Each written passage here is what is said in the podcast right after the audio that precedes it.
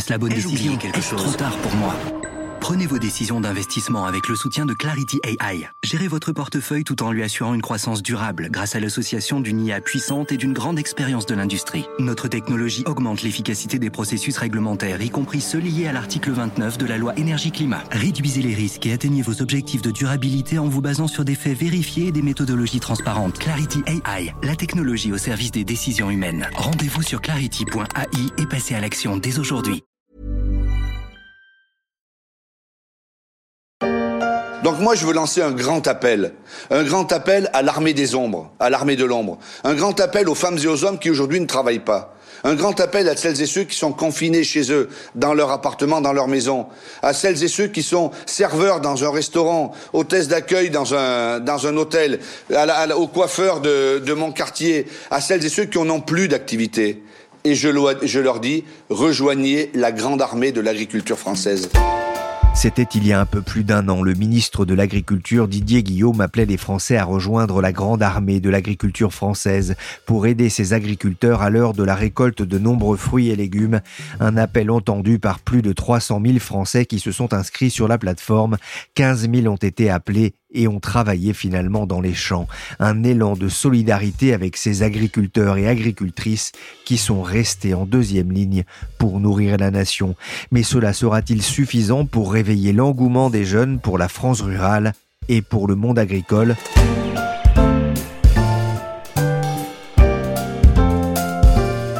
Je suis Pierrick Fay, vous écoutez La Story, le podcast d'actualité des échos, et on va s'intéresser à une agriculture en manque de bras et de jeunesse, et ça ne date pas du Covid. Dans dix ans, y aura-t-il assez d'agriculteurs, faute de jeunes et de repreneurs? Il faut regarder ce que nous dit la pyramide des âges de l'agriculture française. Quasiment la moitié des exploitants seront en âge de partir à la retraite d'ici à 2030. En 2019, l'INSEE avait dressé le portrait de la France paysanne avec ce constat qui ne surprendra sans doute pas dans les campagnes. 55% des agriculteurs, plus de la moitié, sont âgés de plus de 50 ans. Par comparaison, les quinquagénaires et plus représentent moins d'un tiers des personnes en emploi en France. Pire, seul 1% des agriculteurs ont moins de 25 ans. Bonjour Eddy Fougier. Bonjour. Vous êtes politologue chargé d'enseignement à Sciences Po Aix-en-Provence et à Audencia Business School. Vous avez rédigé pour l'ouvrage Déméter un article sur la France rurale et l'engouement des jeunes dans un contexte de pandémie hein, qui a donné des idées de campagne à la majeure partie des Français, on s'en souvient. D'abord, je voudrais qu'on revienne sur un chiffre que je donnais en préambule. 1% seulement des agriculteurs à moins de 25 ans, selon l'INSEE. C'est un chiffre inquiétant pour notre sécurité alimentaire? Sans aucun doute. Et plus largement, euh, on peut voir dans les chiffres dont on dispose qu'il y a un vieillissement de la population agricole qui n'est pas qu'un phénomène franco-français. Hein. Quand on regarde euh, du côté de l'Union européenne ou du côté des États-Unis, c'est à peu près un tiers des agriculteurs qui ont plus de 65 ans, donc beaucoup moins de jeunes. Et puis, euh, il y a un autre élément qui est assez inquiétant, c'est le taux de renouvellement des générations. Et on voit bien que les agriculteurs qui partent en retraite ou même des agriculteurs qui euh, quittent leur exploitation pour différentes raisons euh, ne sont pas remplacés. Aujourd'hui, c'est deux agriculteurs sur trois seulement qui sont remplacés. Donc, à ce train-là, on peut avoir euh, une des craintes qu'il n'y ait plus d'agriculteurs pour assurer justement cette sécurité alimentaire. On verra justement dans quelques minutes l'impact potentiel de la pandémie de Covid. Mais justement, pourquoi le monde agricole n'attirait plus les jeunes ces dernières années? On peut presque parler ces 10, 20, 30 dernières années. Bah, c'est, on a vu tous plus plus ou moins le documentaire Nous paysans. C'est une tendance structurelle. Euh, l'idée que euh, la ville et euh, les activités industrielles puis tertiaires allaient amener une stabilité des revenus et puis des revenus et un confort de vie amélioré. Donc ça, ça n'est pas nouveau. Sans doute que la situation s'est encore plus dégradée dans la période récente compte tenu de l'évolution aussi de l'agriculture qui demande beaucoup d'investissements en temps et surtout en, en capitaux parce que c'est l'un des obstacles aujourd'hui à l'installation, c'est-à-dire l'accès à la terre, au foncier agricole l'accès aux capitaux, c'est-à-dire au financement, au crédit, aux subventions, et puis même ne serait-ce que l'accès au logement. Si vous n'êtes pas rural, aujourd'hui, le logement dans beaucoup de zones rurales est assez élevé, donc c'est compliqué aujourd'hui de pouvoir reprendre des installations qui existent et qui ne correspondent pas toujours aussi au, au projet des jeunes agriculteurs qui veulent des exploitations, des terres moins importantes et euh, sans doute aussi d'autres modes de production et de commercialisation de leur production. Le mouvement est général. Hein. En 1982, il y avait en France presque 1 600 000 agriculteurs et agricultrices. Ils ne sont plus que 400 000 aujourd'hui. C'est le sens de l'histoire. Hein. C'est ce que vous écrivez dans le Déméter. De toute façon, l'agriculture n'a plus besoin d'autant de bras euh, qu'avant? Alors moi, je ne suis pas un spécialiste de ces questions techniques, mais c'est évident. Enfin, on est on est dans une logique là justement de tendance structurelle où la mécanisation et euh, l'augmentation des rendements ou de la productivité, comme on dit en économie, va libérer de la main d'œuvre. Donc ça, c'est une tendance historique, mais qui pourrait se retourner effectivement en fonction d'un certain nombre de contraintes ou de nécessités de s'adapter, notamment avec des modes de production qui sont moins intensifs, où les rendements sont moins élevé, donc qui créerait davantage d'emplois. Ça, c'est le scénario effectivement agroécologique, ou en fonction aussi de la montée d'un certain nombre de périls, la crainte de différents effondrements et puis le fait de voir la campagne et le monde agricole ou les activités agricoles comme des refuges face à ces périls montants. Et euh, ce que l'on est en train de vivre avec cette longue crise de la Covid en est peut-être un élément annonciateur. Le Déméter organise ce 6 avril à Lizara une conférence visible sur YouTube Live sur le thème Agriculture recherche jeunes talents pour réussir les transitions. Serez présent. Je le disais, au vu du vieillissement de la population, il y a un besoin de sang neuf. Comme lui, ils sont nombreux à vouloir se tourner vers la terre. Pour certains, cette crise est un électrochoc.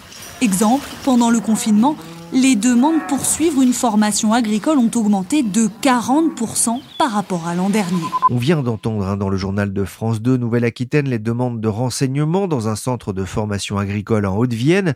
Avec la crise sanitaire, vous avez senti, euh, Edith Fougier, qu'il se passait quelque chose dans la population? Alors moi, je suis toujours assez prudent lorsqu'il s'agit de tirer des conclusions de ce qui se passe dans des périodes de crise. Que l'on peut dire, je ne pense pas qu'il y ait un tournant en la matière, mais en ce qui concerne la crise que l'on est en train de vivre, je pense qu'on est plutôt dans des phénomènes de renforcement et d'accélération de tendances qui étaient déjà présentes. Et l'idée, effectivement, de se tourner vers la campagne et vers éventuellement des activités agricoles est quelque chose que l'on observe. Il y avait déjà du côté de ce qu'on appelle la génération X cette tentation du néo-artisanat. Beaucoup de diplômés ou de surdiplômés qui euh, créaient une boucherie ou qui euh, décidaient de tout lâcher pour faire du maraîchage bio euh, dans telle ou telle région. Donc ça, c'est quelque chose que l'on a pu observer et qui pourrait effectivement s'accélérer avec des générations nouvelles qui sont extrêmement sensibilisées sur les questions environnementales et écologiques. Hein. C'est la génération, en gros, la génération Greta Thunberg et la génération qui se mobilise pour le climat. Et donc, on peut supposer qu'avec avec ce type de crise que l'on est en train de vivre, il y a une accélération de cette prise de conscience et cette volonté de changer de vie et d'avoir une vie un peu plus conforme à leurs convictions, notamment écologiques. Ouais, vous enseignez, vous, à Audencia et à Sciences Po Ex. Vous avez des, anciens euh, élèves, des anciens étudiants qui ont franchi le pas vers l'agriculture? Alors, à ma connaissance, non. En revanche, j'ai déjà rencontré euh, des jeunes qui euh, étaient diplômés de Sciences Po et qui n'ont pas franchi le pas nécessairement de l'agriculture, mais qui sont passés un petit peu de l'autre côté du miroir, c'est-à-dire qui ont effectivement choisi la voie de l'artisanat, qui ont choisi la voie de, de métiers manuels. Et moi, je connais un petit peu parce que je suis de là-bas, je suis originaire de la, région, je connais un petit peu ce qui se passe du côté de ce qu'on appelle la biovallée, dans la Drôme, où vous avez euh, l'une des zones qui euh, attire le plus les néo-ruraux, donc beaucoup de citadins, et on voit bien effectivement que ce sont très souvent donc des personnes qui viennent de la ville, qui ont des euh, niveaux d'études assez élevés et qui effectivement vont chercher à mettre en cohérence leur vision de la vie et leur vision de l'évolution de la planète et ce qu'ils font faire au quotidien. Donc on voit effectivement même si ça peut être un cliché, euh, beaucoup de citadins qui euh, retrouvent un certain nombre de pratiques agricoles ancestrales ou qui vont euh, réhabiliter tel ou tel euh, territoire qui était délaissé. Est-ce que ce mouvement sera durable selon vous? Bah, Ça dépendra de l'évolution de la situation globale, c'est-à-dire effectivement si on le voit bien avec ces chefs d'État qui veulent mettre en place un traité sur les pandémies en prévision de prochaines pandémies. Si effectivement tous les cinq ans on doit avoir des pandémies comme on le avec la Covid, les mentalités évolueraient. je pense que l'accélération potentielle des effets du changement climatique vont avoir ou pourraient avoir, soyons prudents, parlons au conditionnel, un impact aussi sur les mentalités. Donc je pense que à la fois du côté de ces jeunes qui ont une vision souvent différente de euh, leurs aînés dans le rapport, euh, encore une fois, à leur carrière, à leurs valeurs, l'évolution de la situation globale autour donc de ces craintes pandémiques ou climatiques pourrait ancrer durablement cette idée que finalement la campagne et euh, les activités agricoles sont des refuges pour un monde où les périls s'accumulent. Mais quoi qu'il en soit, sans tomber dans ces visions un petit peu pessimistes, il est évident que chez les plus diplômés de cette génération qui est actuellement en train de faire ses études en distanciel, la préoccupation autour de l'écologie, du climat paraît être absolument euh, incontournable.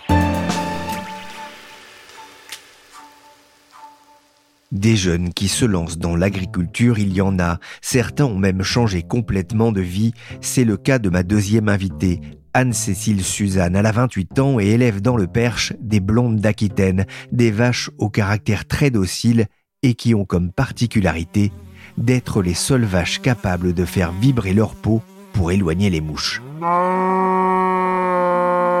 Bonjour Anne-Cécile Suzanne. Bonjour. Pour commencer, est-ce que vous pouvez me raconter votre parcours? Oui, alors mon parcours a été un petit peu surprenant, voire chaotique euh, au début parce que je me destinais absolument pas à devenir agricultrice. J'étais en études à Boston et puis mon père euh, est tombé très malade, donc je suis revenue en France et euh, j'ai repris l'exploitation agricole, son exploitation agricole pendant qu'il était à l'hôpital. Donc c'est une exploitation de polyculture élevage, donc on produit des céréales, on élève des, des, animaux, des, des, bovins. Et à travailler dans cette exploitation, je, me suis prise de passion pour le métier. Et lorsque mon père est finalement décédé, j'ai décidé de garder la, la, ferme et de continuer à, à être agricultrice. comment est-ce qu'on passe d'un cabinet d'audit à une ferme normande quand on a 28 ans et une vie qui semble bien tracée? euh, dans réalité, j'ai intégré cette ferme normande progressivement. C'est-à-dire qu'encore étudiante, euh, j'ai travaillé sur la ferme, je me suis installée en tant qu'agricultrice. Et j'ai très vite décidé d'avoir euh, une espèce de double vie, de double casquette. Donc j'étais étudiante, puis euh, professionnelle euh, sur Paris, effectivement, à travailler dans un cabinet de conseil pour le secteur public. Et puis aussi à chausser les bottes et à être agricultrice. Donc cette double activité a été finalement très riche. Je me, ça n'a jamais été vraiment déstabilisant. Je me suis beaucoup plu à, avoir ces deux casquettes. Et puis finalement, il y a quelques mois, j'ai décidé d'être 100% dans le monde agricole. Euh, mais, mais c'est le fruit d'un parcours de plusieurs années euh, je me suis laissé le temps du choix. Est-ce que vous mesuriez les difficultés? Est-ce qu'il y a un risque finalement de fantasmer euh, ce métier d'agricultrice? De l'extérieur, il, y, a sans doute un risque de fantasmer le métier d'agriculteur parce que c'est finalement un métier très très dur. Contrairement à ce qu'on peut penser, c'est aussi un, un métier très stressant il y a beaucoup d'aléas en fait. Hein. Euh, dès qu'on travaille avec le vivant, c'est un métier fait de beaucoup de risques, donc de beaucoup de stress, de beaucoup euh, de problématiques aussi euh, financières parce que le revenu est jamais certain. donc c'est un métier qui surtout ne doit pas être fantasmé. C'est un métier extrêmement difficile, mais en même temps c'est un métier magnifique parce qu'on travaille encore une fois avec le vivant et, le vivant possède une grande part de beauté. vous travaillez vous sur les les blondes d'Aquitaine. Hein. c'est une race bovine à la viande réputée haut de gamme, qu'est-ce qui vous plaît dans ces animaux? Ce qui me plaît dans l'élevage, c'est finalement de voir une, certaine forme de vie dans la ferme euh, se déployer tout au long de l'année. En ce moment, euh, donc là, on est en mars-avril.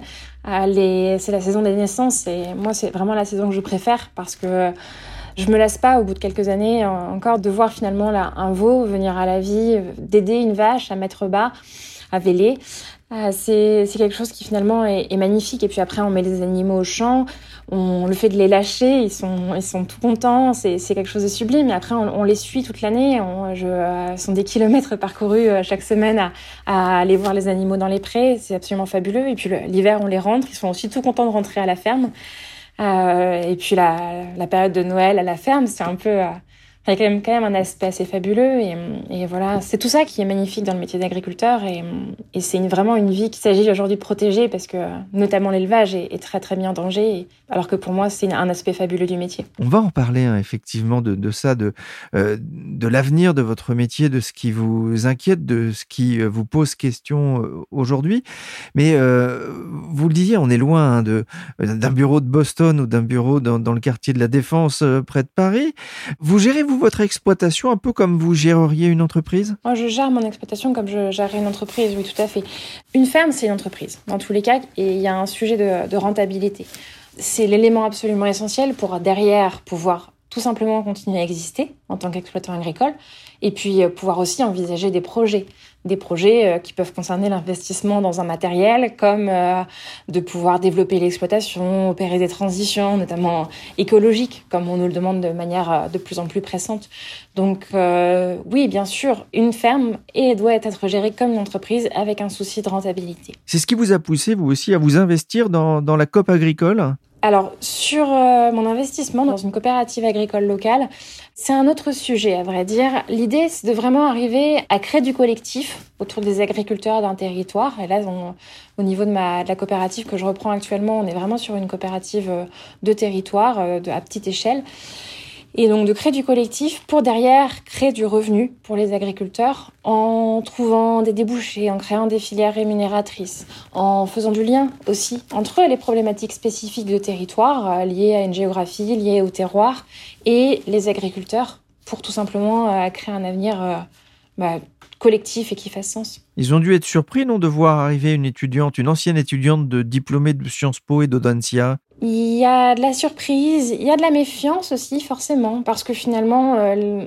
c'est toujours difficile de définir ce qu'il faut faire depuis un bureau. Et quand on vient euh, de Sciences Po, quand on vient d'une grande école de commerce, quand on vient de Paris, il est clair qu'on ne sait pas on ne sait pas, c'est pas possible. Euh, ce qu'il faut faire au niveau d'un territoire quand on a les deux pieds dans la terre, avec nos problématiques liées à des espaces naturels et autres. Donc c'est vrai que je m'appuie beaucoup plus sur mon expérience de terrain pour euh, diriger une coopérative, pour essayer de trouver une solution pour euh, les agriculteurs du territoire que euh, sur mon expérience parisienne. Même si dans les faits, il y a toujours cette notion de gestion d'entreprise qui est omniprésente, gestion de coopérative, gestion économique où là, euh, bien entendu, une expérience à Paris euh, ne fait pas mal. À quoi ressemblent vos journées? Il n'y a pas une journée euh, qui ressemble à une autre finalement. Je pense que le principe fondamental, c'est de savoir faire face à l'imprévu, de savoir s'adapter en continu. Donc quand on est agriculteur ou quand on est dirigé une coopérative agricole avec des salariés, avec des problématiques matérielles et autres, dans tous les cas, on ne sait pas de quoi seront faites les cinq prochaines minutes ou la prochaine heure. Donc il faut savoir s'adapter pour euh, répondre au mieux euh, à l'ensemble des imprévus qui se présentent. Il y a de moins en moins de femmes dans ce métier, en tout cas à plein temps. On sait que beaucoup de femmes d'agriculteurs ont un deuxième métier à côté. Je crois que c'était le cas de votre mère. Est-ce que vous avez l'impression d'être un exemple pour des jeunes femmes qui voudraient se lancer? Oh, Je ne pense pas être un exemple parce que finalement, euh, chacun doit tracer sa voie et faire ce qui lui correspond. La seule chose dont je suis fière finalement, dans les faits, c'est de, m'être euh, dit bon bah écoute euh, Anne-Cécile, tu veux ça, donc tu vas le faire. Et voilà, la, seule chose en fait, c'est que on doit tous avoir confiance dans la voie qu'on a envie de se tracer. Et quand on a envie de faire des choses, quand on a envie de se tracer une voie qui nous correspond, bah, on, y arrivera. En mettant de la volonté, on y arrivera. Donc après, euh, non, surtout ne pas suivre l'exemple de quiconque, mais savoir choisir sa voie et s'engager pour la voie qu'on a choisie. Mais c'est le signe que c'est possible. C'est tout à fait possible et je pense que dans le monde dans lequel on vit aujourd'hui, qui change en permanence, on voit avec euh, l'épidémie de Covid, on, chacun s'adapte, euh, sait s'adapter. On est dans un monde qui change beaucoup, très très vite. Et dans le milieu agricole, ça change à une vitesse folle, ça a toujours changé depuis les années 60. C'est impressionnant de voir à quel point le, le, le monde agricole s'est transformé. Donc oui, bien sûr, c'est possible de s'engager en agriculture notamment et de choisir sa voie. Et, notre, la richesse de notre modèle agricole fait qu'il y a plein de voies possibles et c'est que cette diversité de voies, finalement, qui rend notre modèle agricole résilient, durable et qui nous permettra de décider un avenir pour notre agriculture. Vous évoquiez l'épidémie de Covid, ça c'est rentré en, en ligne de compte aussi dans votre décision de vous installer à, plein temps dans, dans, l'Orne? L'épidémie de Covid n'est pas vraiment entrée en, ligne de compte parce que ma décision était déjà prise. Après, je pense que ça peut être un déclencheur pour beaucoup de monde. les périodes de crise sont aussi les moments de révélation euh, et de, de prise de décision. Ça pousse à la prise de décision et je suis persuadée que ça en poussera un certain nombre à, à prendre des décisions dans le sens d'aller vers la campagne, vers un autre mode de vie. Vous êtes aussi active hein, pour mettre en valeur le monde paysan. Vous utilisez Twitter pour faire passer vos idées, comme ce message dénonçant les prix de la viande chez un grand distributeur. Antoine Boudet, vous avez consacré un article dans Les Échos avant d'avoir ensuite les honneurs hein, du journal de TF1 pour dénoncer des pratiques qui mettent en péril l'avenir de l'élevage français. Derrière un kilo de viande, il y, a toute une vie. Et quand on le rémunère euh, vraiment aussi peu cher, effectivement, ça paraît un petit peu dégoûtant. Anne-Cécile, être agricultrice, c'est aussi être militante? Aujourd'hui, être éleveuse, en particulier, c'est être militante. C'est un métier qui est de moins en moins rentable, qui est de plus en plus décrié aussi, très souvent injustement. Et euh, pour continuer à avoir foi dans ce métier, pour continuer à, se lever euh, la nuit, pour aller surveiller les vélages, pour aller faire naître des veaux, euh, pour continuer l'hiver à travailler dans, dans, enfin, quand même dans une certaine forme de dureté, tout cela, il faut être passionné et donc engagé euh, pour son métier, pour le faire. Donc, euh, il faut, oui, il faut aujourd'hui euh, être engagé pour être éleveur, c'est certain.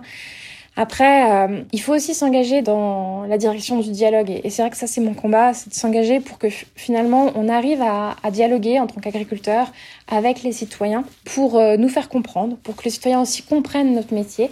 Et tout simplement parce que je pense que c'est les citoyens qui, in fine, défendront leurs agriculteurs, défendront leurs éleveurs et feront en sorte qu'au niveau des pouvoirs publics, eh bien, on prenne les bonnes décisions pour euh, soutenir euh, l'agriculture euh, dont le citoyen a envie. En remontant le fil de votre Twitter, je suis tombé sur ce message du 21 janvier. Cours des matières premières exorbitants, prix de la viande et collecte de lait en berne, pénurie sur la paille et le foin. On inclura quand l'élevage dans le plan de relance au juste, quand ce sera encore une fois complètement la misère dans les foyers fermiers Que c'est révoltant. Vous êtes inquiète pour l'avenir? Ce qui m'inquiète aujourd'hui, c'est le manque de rentabilité. Parce que, comme nous le disions un petit peu plus tôt, pour euh, qu'une ferme persiste, il faut qu'elle soit rentable. C'est le critère économique numéro un. Et aujourd'hui, quand on voit que la viande n'est toujours pas bien payée, on peut élever nos bovins en plein air, on peut créer des labels, mais dans les faits, même si on paye un peu plus cher au travers du label rouge, notamment la viande, les charges liées à la labellisation sont tellement pas importantes que la marge, la marge économique diminue. Donc euh, les solutions économiques aujourd'hui, elles sont assez rares, donc il faut qu'on arrive à en créer au niveau des éleveurs, c'est certain, il faut arriver à, structurer des filières, à travailler avec les citoyens pour qu'ils consomment une viande qui va soutenir notre élevage français. Mais à côté de ça, il faut aussi qu'on soit soutenu par les pouvoirs publics. Et c'est vrai, quand il y a des rumeurs euh, d'une division euh, par deux des aides PAC pour les éleveurs allaitants, les éleveurs qui font naître leurs veaux sur la ferme, qui mettent leurs bêtes au champ, eh ben, moi, ça m'inquiète pour l'avenir de la filière parce que ce serait euh, sans doute le coup fatal pour de nombreux éleveurs. Donc, je suis inquiète, oui derrière, il faut, qu'on arrive vraiment à, trouver des solutions et on en trouvera parce que c'est un métier pour lequel euh, ça vaut vraiment le coup de se battre. Ça vaut le coup de se battre humainement pour notre terroir, pour notre culture, mais aussi d'un point de vue environnemental parce que c'est grâce à l'élevage qu'on arrivera à maintenir notre biodiversité au travers de la préservation des prairies et qu'on arrivera aussi à capter du carbone au travers du pâturage.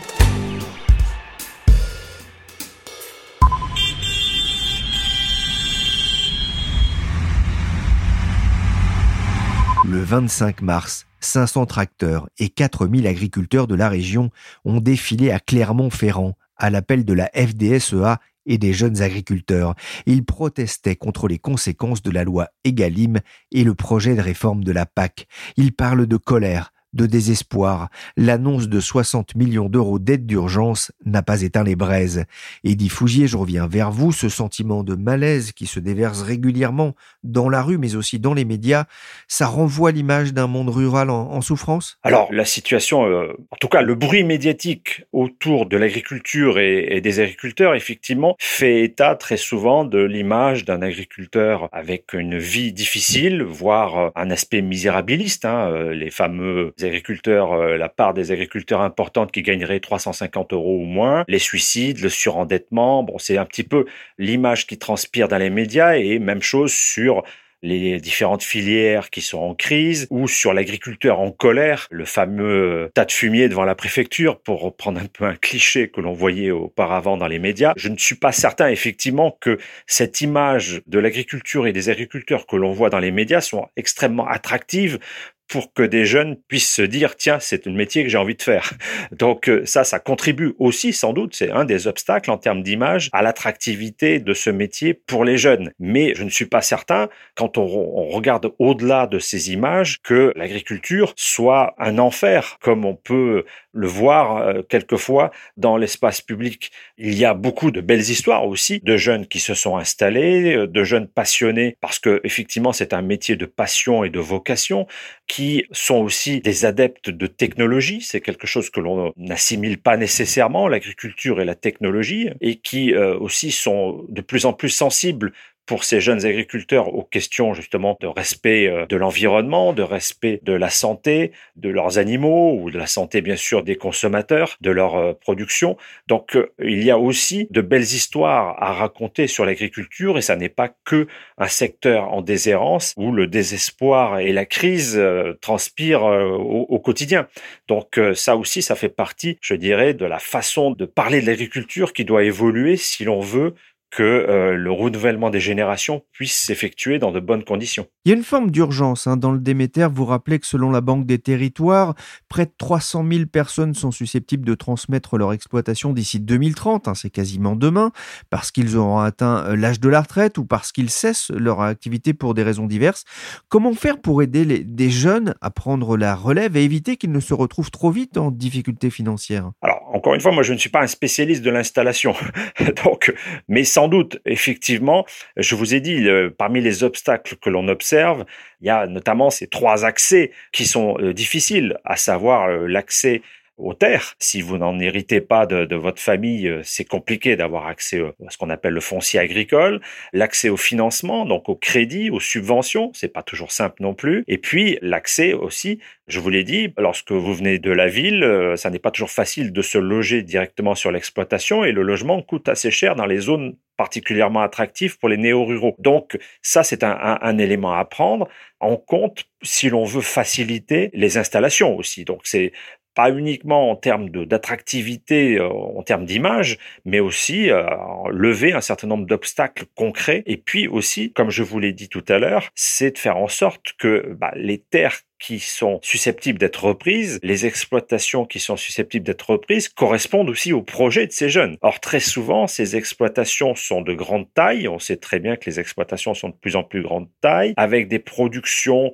je dirais, euh, selon un mode de production plutôt conventionnel, qui ont pour déboucher euh, euh, une commercialisation via des coopératives. Ça, ça ne correspond pas nécessairement au projet exprimé par ceux qui s'installent, qui vont vouloir des exploitations avec un nombre d'hectares plus faible pour des productions un petit peu plus alternatives, je dirais, plus agroécologiques et des modes de commercialisation qui sont souvent de la vente directe et des circuits courts. Donc on est dans un, aussi une inadéquation entre l'offre d'exploitation sur le marché, entre guillemets, et puis la demande des jeunes agriculteurs. Donc beaucoup d'obstacles à lever, mais euh, il y a une prise de conscience du côté des autorités, hein, puisque il y a toute une campagne qui est menée du côté de ces autorités du ministère de l'Agriculture pour inciter les jeunes agriculteurs et celles et ceux qui euh, voudraient s'installer à passer le, pas. Hein. Il y a notamment une campagne qui s'appelle l'aventure du vivant. On sait aussi que le ministère de l'Agriculture va lancer une grande campagne de communication en 2021 pour euh, une campagne de recrutement, tout simplement, comme le fait l'armée, qui est financée par le plan de relance. Donc, euh, il y a une prise de conscience du côté du monde agricole, avec notamment le syndicat des jeunes agriculteurs et du côté du ministère de l'Agriculture. Donc, on peut formuler l'espoir que cela produisent ses fruits malgré effectivement l'ampleur de l'enjeu de ce renouvellement. Merci Anne-Cécile Suzanne pour son témoignage de jeune agricultrice et merci Eddie Fougier, politologue chargé d'enseignement à Sciences Po Aix-en-Provence et à Audencia Business School. Vous pouvez retrouver son analyse de ce phénomène dans l'ouvrage Le Déméter disponible sur Internet. La story s'est terminée pour aujourd'hui. L'émission a été réalisée par Willy Gann, chargé de production et d'édition Michel Varnet. Le podcast des échos est disponible sur toutes les applications de téléchargement et de streaming. Et pour retrouver les analyses et de la rédaction, rendez-vous sur leséchos.fr.